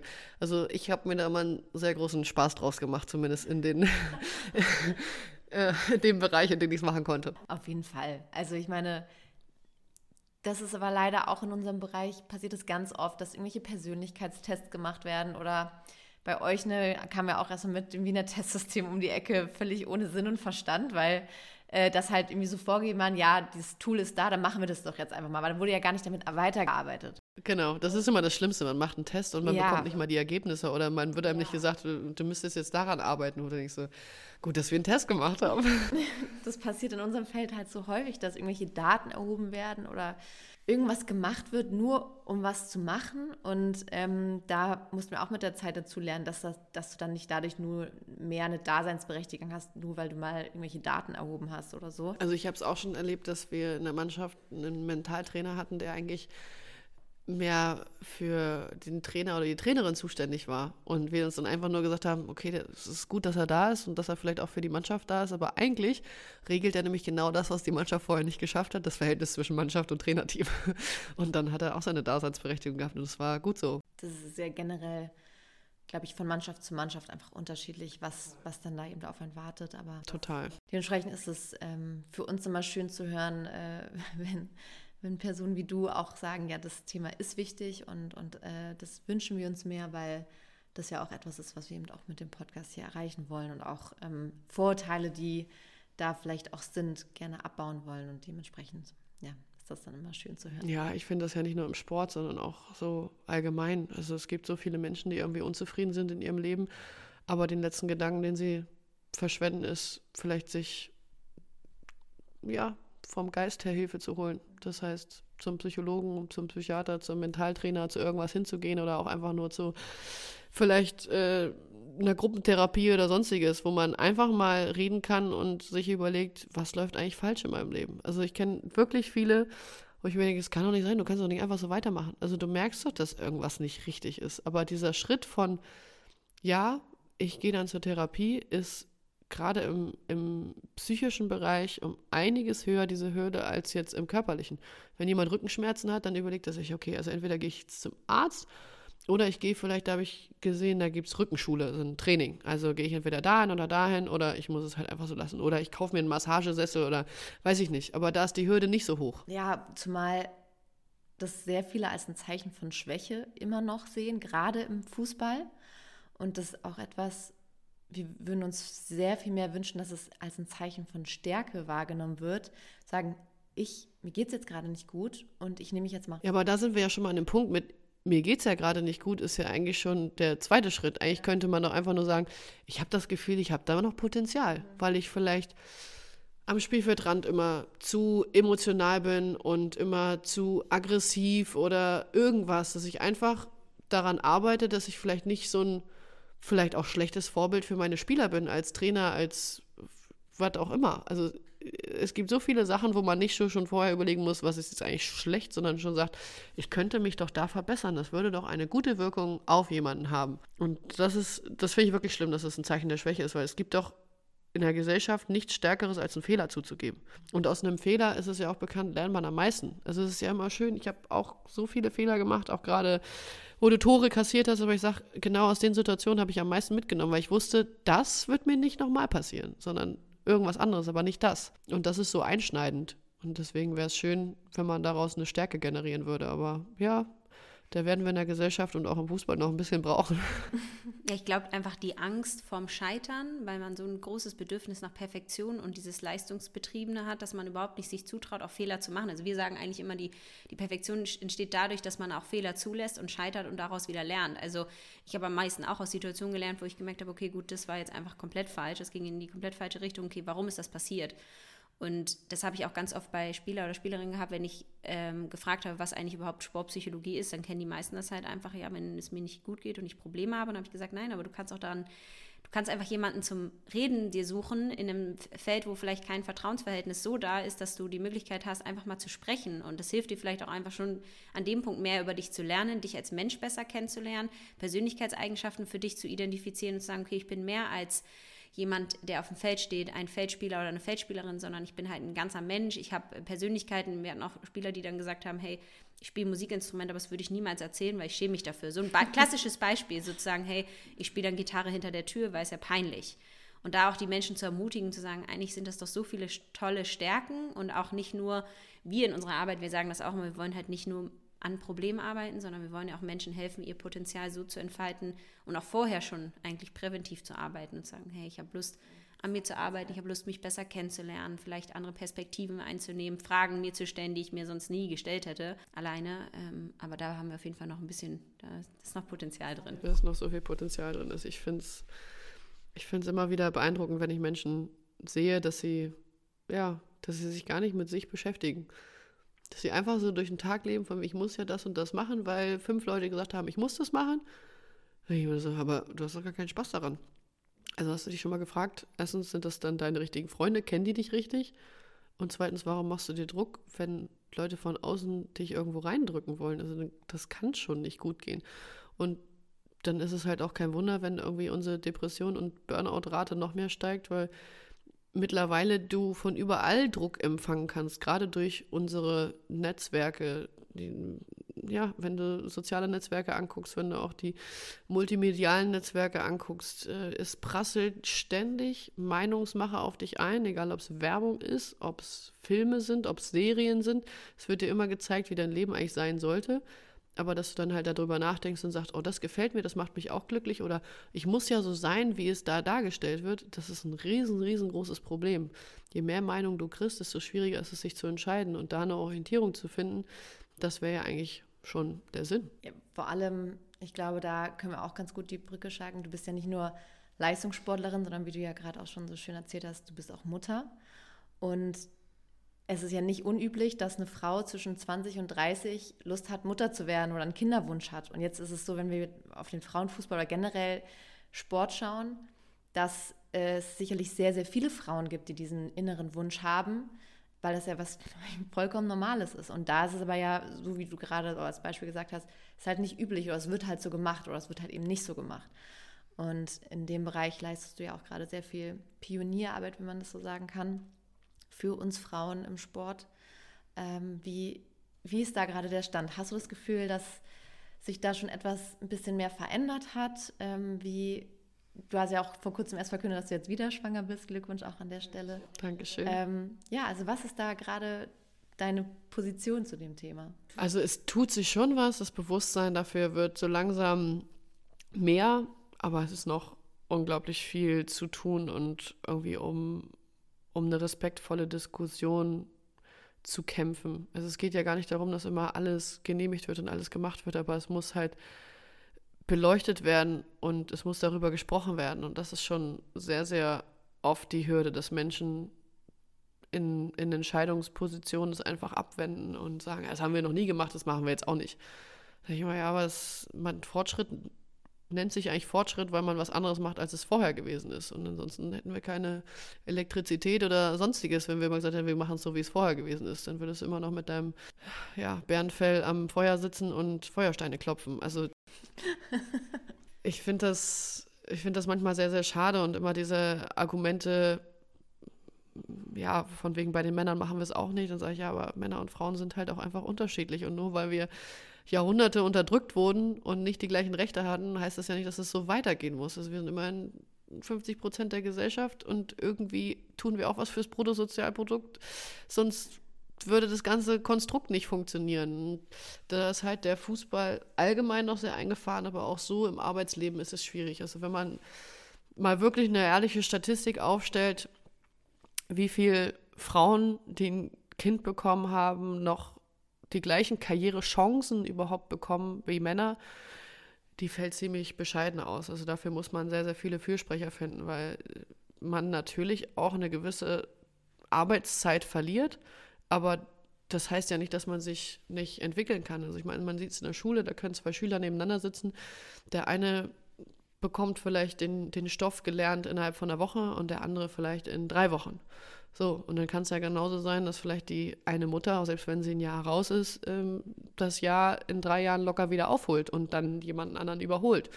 Oder wenn man Arbeitsmöglichkeiten schaffen würde, dass die Frau gar nicht ein Jahr raus ist, vielleicht wäre das für das komplette Wirtschaftsunternehmen eher ein Gewinn. Und die Investition, die ich da reinstecke, würde ich dreimal wieder rausbekommen. Aber so wird oft gar nicht gedacht, sondern es wird dann schon gleich, ah, die Frau kann schwanger werden und dann ist ein Jahr raus, dann müssen wir uns wieder umgucken und neu orientieren. Ja, nee, schafft doch einfach Möglichkeiten, dass die Frau sich wohlfühlt und dass sie halt auch bei dem Unternehmen bleibt, selbst wenn sie zwei Kinder bekommt und sich nicht anders orientiert und vielleicht zur Konkurrenz geht. Und das ist im, im Sport sehr, sehr ähnlich. Und ähm, da ja Frauen, ihr kennt das selber, im Fußball nicht unbedingt gewollt sind, auch gar nicht in Positionen, die irgendwas mit Männerfußball zu tun haben, ist das, ist das noch schwer. Aber wie gesagt, es, es bewegt sich so ein bisschen was und da sind andere Länder Vorreiter. Dadurch war es auch eine, ja, einfach eine grandiose Erfahrung, was in den USA ist. Da, da habe ich mich selbst über manche Fragen gewundert. Haben weiß ich nicht, bin, bin ich zum, zum Auswärtsspiel geflogen mit meinem Mann und den Kindern. Und dann habe ich gefragt, ja, wie ist denn das morgen am Spieltag? Also, wie kommen denn dann mein Mann und die Kinder ins Stadion? Gucken sie mich an. Ja, wie sind sie denn vom Flughafen hierher gekommen? Sag ich, na, im Mannschaftsbus. Ja, ja, dann ist das doch geklärt. Sag ich, ach so, ja. Also in Deutschland wäre das jetzt nicht so gewesen. Da hätten sie mit dem Taxi fahren müssen oder, hä, warum? Sag ich, naja, weil sie die Mannschaft ablenken. Aber haben sie doch jetzt eben gerade auch nicht. Ja, das stimmt, aber ich wollte es ja nur nachfragen. Ja, ja, gut, dann haben wir das ja, ist es ja durch. Und dann äh, haben sie mich auch gefragt, ja, willst du denn vorm Spiel die Kinder in der Kabine haben? Sag ich, wie vorm Spiel? Also am Spieltag? Ja, ja. Oh, weiß ich nicht, hatte ich noch nie. Ist das denn erlaubt? Ja, sonst würden wir ja nicht fragen. Also natürlich dürfen sie nicht mehr drin sein, wenn ihr die Mannschaftsbesprechung mit dem Trainerteam macht, aber vorher, wenn du dich umziehst, können die Kinder da rumlaufen. Hm. Ja, gut. Äh, können wir mal ausprobieren. Weiß ich nicht. Und solche Sachen sind dann gewesen. Und das ist, ist irgendwie schön, dass Länder weiter sind. Und man kann jetzt ja nicht sagen, die US-Amerikanerinnen sind unprofessionell. Schließlich sind sie mehrfach Weltmeister und auch gerade amtierender Weltmeister.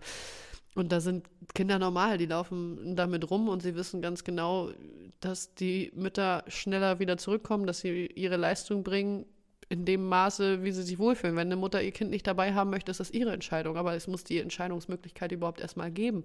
Und das heißt auch nicht, dass es die Mannschaft behindert oder irgendwie in ihrer Leistung hemmt. Und das, das war eine ganz, ganz tolle und auch festigende Erfahrung und die man dann einfach mitnehmen kann und die auch viele Argumente, die einem entgegengebracht werden, hier in Deutschland, in Europa, einfach pulverisiert.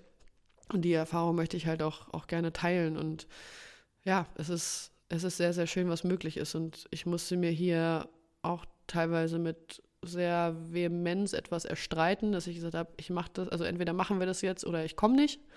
Ja, was kannst du da nicht machen? Sag ich, ja doch, anders wird sich jetzt nichts ändern. Also manchmal braucht ihr ein Ultimatum und dann könnt ihr euch entscheiden, entweder Almut mit Kind oder mit Kindern oder Almut gar nicht. Und dann war es halt, ja gut, wir können es ja irgendwie ausprobieren. Ja, dann kommen die Kinder halt mal mit. Und dann sind sie mitgekommen und dann war halt noch äh, die Diskussion, wie es am Spieltag läuft, weil da müssen wir uns ja voll fokussieren. Und dann haben sie halt zwei Tage vorher gemerkt, dass alles so super läuft. Und dann habe ich gefragt, ja, wie ist denn das jetzt am Spieltag? Ja, lass sie mal mit zum Frühstück kommen und das passt ja alles, haben ja alle so gute Stimmung. Und dann ging es halt irgendwann Richtung Matchmeal. Und dann habe ich gesagt, ja, und was ist jetzt mit Matchmeal? Ja, eigentlich, also wir glauben nicht, dass das ein Problem ist. Dann haben wir den Mannschaftsrat noch gefragt, nee, warum sollen die denn nicht kommen? Waren noch die ganze Zeit mit dabei und dann war es selbst halt zum Matchmeal okay, obwohl halt fünf Tage vorher noch war, oh Gott, oh Gott, oh Gott, wir können auch die Kinder nicht zum Matchmeal dazu haben und irgendwann waren sie halt ganz normal Teil und jetzt bei der Europameisterschaft haben viele im Nachhinein gesagt, dass die Kinder uns mit zum Titel getragen haben, weil sie einfach eine andere Stimmung gebracht haben, dass nicht so ein Lagerkoller entsteht, dass alle fröhlicher waren. Es ist auch vielleicht ein Faktor, wie Kinder erzogen sind. Kinder müssen auch ihre Grenzen kennen und man muss das Gefühl haben, sie sind, also können sich in eine Gruppe integrieren. Gibt vielleicht auch Phasen oder so, wo es nicht möglich ist, aber im Großen und Ganzen haben alle gute Erfahrungen gemacht und ich habe so viel positive Rückmeldung bekommen und das ist das Schönste, wenn man für etwas kämpft und dann den Lohn bekommt auch einfach zu verstehen, dass Kinder überhaupt generell, das erlebt man ja selber, wenn die dann dabei sind, was für eine Bereicherung die dann eigentlich auch darstellen. Und dass es nicht das Problem ist, dass sie dich unkonzentrierter machen, sondern es genau diese Form, was du am Anfang auch gesagt hast, dass es glücklich macht. Und dass es nicht nur dich als Mutter glücklich macht, sondern halt auch einfach das ganze Umfeld.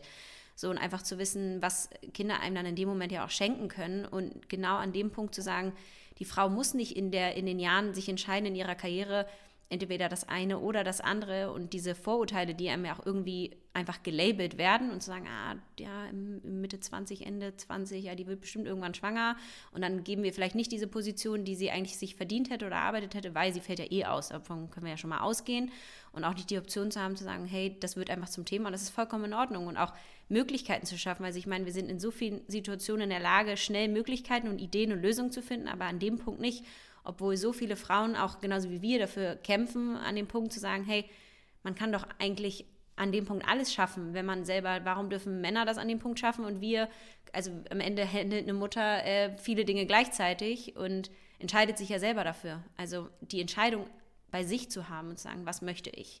Möchte ich das eine oder das andere oder vielleicht auch beides zusammen.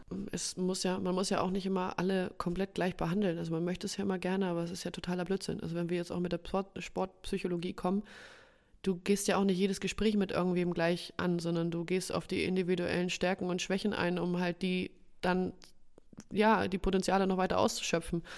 Und so musst du es ja auch mit den Menschen machen. Und das ist in den USA im Mannschaftssport auch ganz anders. In den USA hast du vielleicht eine Essenszeit, die nicht um 13 Uhr müssen alle da sein, sondern es ist halt so, ja, ab circa 12 bis 14 Uhr steht das Essen da. Jeder kann kommen, wann er was er will, kannst anziehen, was du willst. Ist mir eigentlich total egal. Wenn du keinen Bock auf Vereinsklamotten hast, dann hast du halt irgendwas anderes an.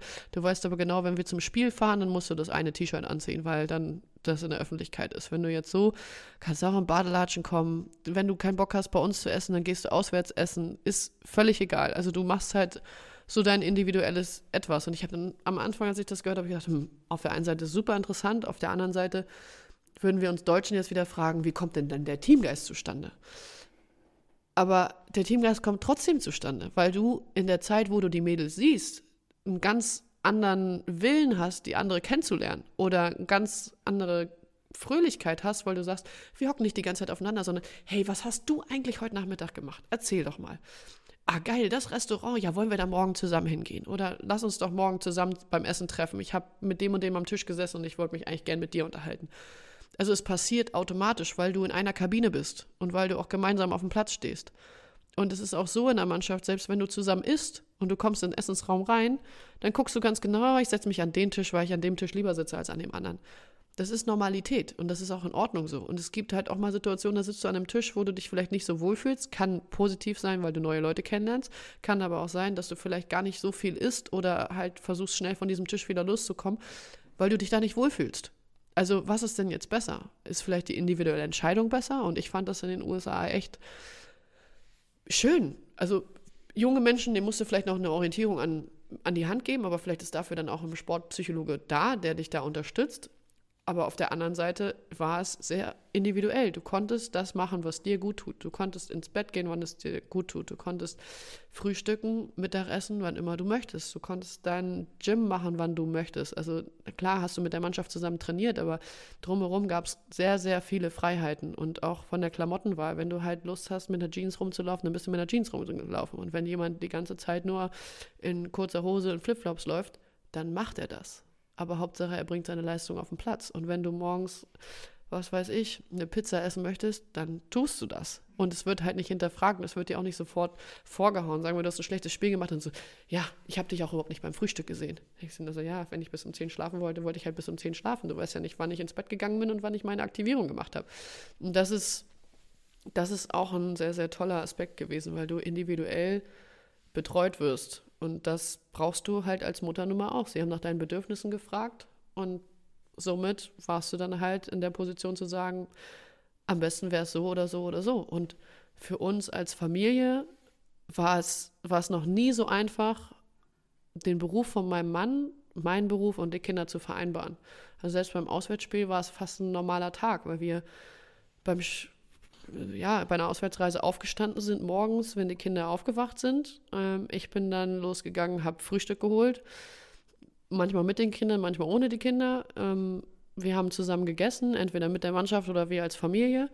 Danach konnte ich mit den Kindern beispielsweise in die Stadt, irgendwie auf dem Spielplatz, entweder mit Mitspielerin oder ohne. Mein Mann hat in der Zeit im Hotel Homeoffice gearbeitet. Zum Mittagessen haben wir uns dann wieder getroffen. Die Kinder haben ihren Mittagsschlaf gemacht. Ich habe auch mal Mittagsschlaf gemacht. Mein Mann hat noch gearbeitet. Und nachher sind wir gemeinsam zum Training gefahren oder zum Spiel. Und es war super entspannt. Ich musste nicht auf die Uhr gucken, wann muss ich zur Besprechung, wann muss ich beim Essen sein. Oh, hm, das passt jetzt gar nicht rein, weil eigentlich müssen die Kinder um die Zeit schlafen. Mein Mann muss unbedingt noch was fertig kriegen, aber wenn ich bei der Besprechung bin, dann darf ich halt äh, irgendwie die Kinder nicht mitbringen, auch in den USA. Da wollte meine Tochter mit da bleiben. Und da habe ich die Trainerin gefragt, habe gesagt, kann sie einfach hier bleiben? Sie wird echt gern hier sitzen und sie wird auch garantiert nicht stören. Sie ist einfach nur müde und möchte bei Mama auf dem Arm. Und sie sagt, ja, klar, warum nicht? Warum sollte sie jetzt nicht hier bleiben dürfen?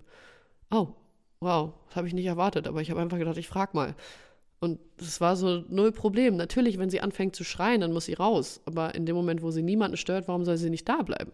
Es gibt auch andere Spielerinnen, die haben während der Besprechung gegessen, weil es einfach ihre Zeit war, weil sie essen wollten. Okay, solange du nicht störst, also wenn du jetzt nicht die ganze Zeit mit dem Papier raschelst, ist es in Ordnung. Und das war so aufgeschlossener, individueller, wie man es eigentlich braucht. Ich glaube, also wir waren ja auch mit, äh, mit dir im Trainingslager in der Klosterpforte und da waren deine Zwillinge ja auch dabei. Und mhm. ähm, das war auch das erste Mal, dass ich das erlebt habe, Kinder bei einer Mannschaft. Und ich muss sagen, ich habe es als so extrem positiv empfunden beim Essen. Alle Spielerinnen sind hin, die waren ja, jeder war fanat in deine Kinder und ähm, das hat, fand ich, eher total positive Gefühle und Emotionen freigesetzt. Plus, Kinder haben ja einfach auch das Geschenk, im Hier und Jetzt immer zu leben. Und dadurch holen sie dich ja auch ins Hier und Jetzt. Und gerade Spieltage sind ja auch oft, was ist, wenn wir heute gewinnen, was ist, wenn wir heute verlieren. Also gerade Spieltage sind ja sehr stark, auch dann hast du nochmal die Spielbesprechung, Gegnervorbereitung, das ist immer sehr viel in der Zukunft und nicht im Hier und Jetzt. Also worauf will ich mich hier und jetzt konzentrieren? Was ist hier und jetzt wichtig für mich? Und deswegen glaube ich, dass Kinder da einen extrem positiven Effekt haben können, einen genau in diesem Moment zu lassen und ähm, dass man da gar nicht überhaupt reinkommt in Zweifel oder in Sorgen oder in, in solche Gedankenketten, ähm, die da gerade auch an Spieltagen eben auch entstehen können. Und ich glaube, das ist einfach eine ganz wichtige Botschaft, ähm, auch für alle da draußen, dass, dass es einfach ein, etwas ist, was in Deutschland einfach noch nicht so weit ist, aber was unglaublich wunderschön und toll sein kann und sogar, wie du es selber gesagt hast, sogar zum Erfolg beiträgt eigentlich. Ja, es ist ja auch jedem selbst überlassen, wie viel er mit den Kindern interagiert. Also die Kinder rennen ja auch nicht unbedingt auf jeden zu, sondern du kannst entscheiden, gehst du hin oder gehst du nicht hin in der Mannschaft. Und es ist wahrscheinlich auch kein Problem, wenn du sagst, hey, mich stören die Kinder irgendwie, kann ich in einem anderen Raum essen oder sonstiges. Also es findet sich ja für alles eine Lösung. Da sind wir halt wieder bei Kommunikation. Man muss miteinander sprechen und man findet eine Lösung. Und wenn man halt irgendwie sagt, okay, ich, ich muss mit den Kindern und meinem, meinem Mann vielleicht in einem anderen Raum essen und dann können halt Spielerinnen entscheiden, ob sie da oder da essen wollen. Ich weiß es nicht. Ist bis jetzt noch nicht vorgekommen, aber es kann ja passieren, dass sich irgendwer gestört fühlt und dann, dann findet man auch dafür eine Lösung. Aber ich habe es auch als sehr, sehr positiv empfunden. Gibt es etwas, was du jetzt an der Stelle gerne ähm, Frauen, Leistungssportlerinnen mit Kinderwunsch, ähm, ja, aktiven Leistungssportlerinnen mitgeben möchtest in diesem Moment aus deiner Perspektive heraus? Also vor allem irgendwie, dass man Sachen hinterfragt, dass man den Mut hat, Fragen zu stellen, dass man auch Sachen einfordert, dass man zu sich selbst und zu den Kindern steht und dass man halt seinen eigenen Weg finden muss. Wie gesagt, es gibt nicht schwarz oder weiß, sondern es gibt immer den individuellen Weg. Ich weiß von Christina Schwanitz beispielsweise, der Kugelstoßerin, dass sie ihre Kinder nicht im Trainingslager dabei haben wollte, weil sie immer das Gefühl hat, sie wird von ihrem Sport abgelenkt. Und das ist auch vollkommen in Ordnung. Und ich sage auch, es, es muss nicht jemand sich gedrängt fühlen, trotz Schwangerschaft wieder in Leistungssport einzusteigen, sondern das muss man auch individuell wissen. Ich kann es auch vollkommen verstehen, wenn man sich für die Familie entscheidet. Aber es wird genauso auch Väter geben, die sich für die Familie entscheiden und sagen, boah, ich würde so gern mal einfach ein Jahr zu Hause in Elternzeit mit dem Kind verbringen. Und es kenne ich sehr, sehr viele, die das, die das auch genossen haben. Und ja, so an sich ist eigentlich der Appell eher an die Welt, mal zu überlegen, was Kinder denn bedeuten. Also Kinder werden oft als so empfunden, dass sie aufhalten oder dass sie Karriere stoppen. Aber es geht ja auch um die Zukunft, wenn wir daran denken. Und was gibt es denn Besseres? Sagen wir mal, meine Kinder sind jetzt vom Fußball und von der Nationalmannschaft so begeistert, weil sie immer dabei sind, dass sie sowieso infiziert werden und dass sie selber ähm, sofort anfangen zu trainieren, dass sie ihren Traum verfolgen. Und wenn sie in 20 Jahren in der Nationalmannschaft sind und vielleicht, keine Ahnung, Deutschland zum nächsten WM-Titel schießen, dann kann man doch sagen, wow, es hat ja nicht nur in dem Moment irgendwie was gebracht, sondern sie sind unsere Zukunft. Und es kann ja auch genauso in einem anderen Betrieb passieren, vielleicht in, in, einem Handwerksbetrieb, dass halt das Kind schon immer beim Papa dabei war, irgendwie beim, beim Tischlern und hat halt schon sehr, sehr früh gelernt, damit umzugehen und wird halt in Rekordzeit dadurch Meister seines Faches und entwirft die tollsten Sachen und macht die besten Tischler- und Schreinerarbeiten. Ja, wunderbar, aber das passiert halt nur, wenn man Kinder auch lässt und wenn man sie halt mit integriert und das kenne ich vom Bauernhof. Ich bin auf dem Bauernhof aufgewachsen und für uns war es schon immer wichtig, mitzuhelfen. Natürlich musste man es manchmal auch, aber manchmal durfte man es. Also kenne genau die Tage, dass ich meinen Papa angeguckt habe und gesagt, Papa, darf ich heute zu Hause bleiben? Ich möchte nicht in den Kindergarten. Dann hat er mich angeguckt, ja, die Konsequenz ist aber, ich muss heute auf dem Feld, was weiß ich, flügen. Du musst den ganzen Tag auf dem Trecker sitzen. Dann habe ich gesagt, ja, ich komme mit. Und dann hast du vielleicht auf dem Trecker gesessen und hast gesagt, darf ich mal lenken? Und dann hat er dir vielleicht schon beigebracht, wie du irgendwie in den Trecker lenkst. Das heißt, später beim Führerschein ist es dir leichter gefallen, weil du schon mal ein Gefühl für große Maschinen hattest. Also es gibt so viele Kleinigkeiten, die, die man im Kindesalter entdecken kann. Und jede Motorik und alles sowas, was man früh lernt, wird sich immer besser ausprägen. Und von daher muss man halt mal drüber nachdenken, ob es für Betriebe und auch für Vereine nicht günstig wäre, schon in die Zukunft sehr, sehr früh zu investieren, auch wenn man die vermeintlichen Früchte erst in 20 Jahren ernten kann. Ich denke, das ist eine gute, gute Überleitung zu dem ähm, Punkt, wie denn jetzt deine, deine zukünftigen Pläne aussehen. Also was du jetzt für dich vorhast mit deiner Familie, mit deinem Leben. Vielleicht kannst du uns da ja einen kleinen Einblick geben. also erstens habe ich gelernt, dass man nicht zu weit im Voraus planen sollte, sondern es passieren immer wieder unvorhergesehene Dinge, die manchmal Spaß machen, manchmal weniger Spaß. Aber es ist nun mal einfach so, man kann sich Träume setzen. Und ich muss sagen, dass ich sportlich alle meine Träume eigentlich erreicht habe. Also da bin ich super glücklich, deswegen bin ich da super entspannt. Und meine Träume, mein Traum ist natürlich immer noch, meine Kinder aufwachsen zu sehen und zu sehen, dass sie glücklich sind. Und bis jetzt klappt das ganz gut. Ich hoffe, dass das auch so bleibt. Und so jetzt das drumherum. Ich bin super glücklich. Ich habe einen ganz tollen Mann und eine tolle Familie. Ja, und die Zukunft, das wird so ein bisschen zeigen, was kommt. Also jetzt gerade kann ich nicht äh, leistungsmäßig Fußball spielen.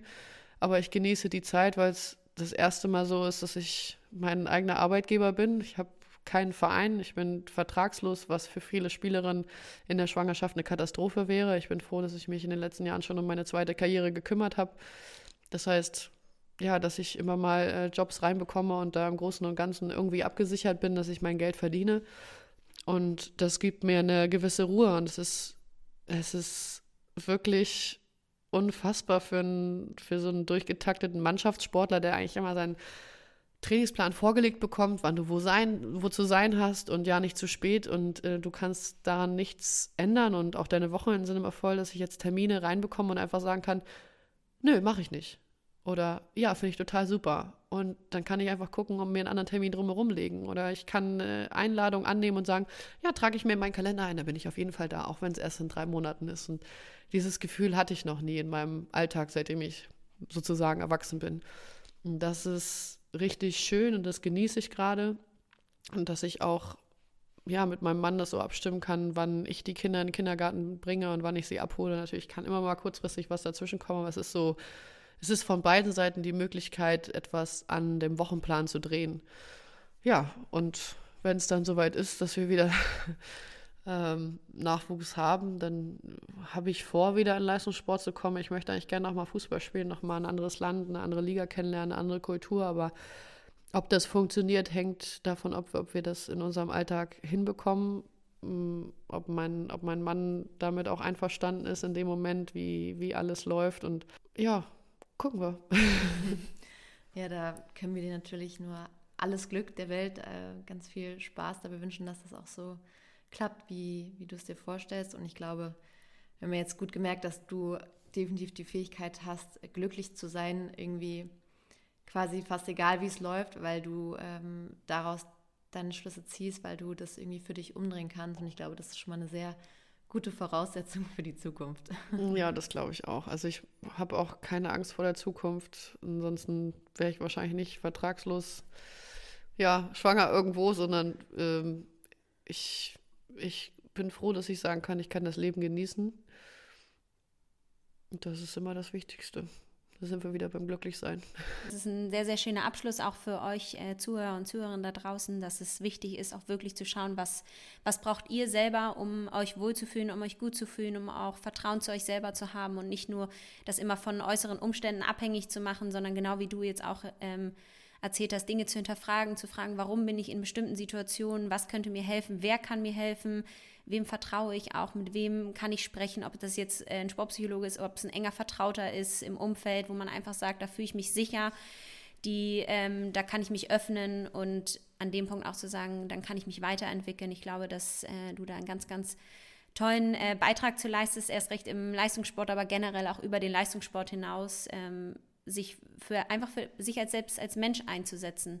Egal ob Frau oder Mann, ob das jetzt ein Mann ist, der sich Elternzeit wünscht für ein Jahr oder eine Frau, die gerne Mutter und Leistungssportlerin ist, sondern einfach generell sich als Mensch für sich einzusetzen, zu sagen, was sind meine Wünsche, was sind meine Ziele und dann auch wirklich so lange an sich selber zu arbeiten und zu sagen, okay, wie, wie, wie komme ich da hin und nicht einfach aufzugeben, weil die Umstände da so sind, sondern genau wie du gesagt hast, einfach dran zu bleiben, stark zu sein und ähm, am Ende, genau wie du gesagt hast, am Anfang glücklich zu sein dabei. Ja, genau. Also es gibt ja nichts Besseres, auch wenn man sich Dinge vornimmt und dann so kleine Etappenziele erreicht. Das ist das Schönste. Und wenn die halt dann auch für einen selbst sind oder für die Familie, dann macht es umso mehr Spaß. Und dann fallen sehr, sehr viele Sorgen von einem ab. Vielen, vielen herzlichen Dank auf jeden Fall für deine, für deine Ehrlichkeit und deine Offenheit äh, den ganzen Themen gegenüber, die wir heute beleuchtet haben. Und dann wünschen wir dir auf jeden Fall alles, alles Gute und natürlich ganz viel Gesundheit und viel Freude ähm, in deiner Zukunft. Und wir wünschen natürlich auch den Zuhörerinnen, äh, Zuhörern da draußen und hoffen, dass die Folge vielleicht auch eine kleine Inspiration war, um euren Wünschen euren Träumen ähm, mal reinzuhören und vielleicht auch einfach mal nachzugehen, so wie du, Almut, das ja sehr, sehr schön vorlebst.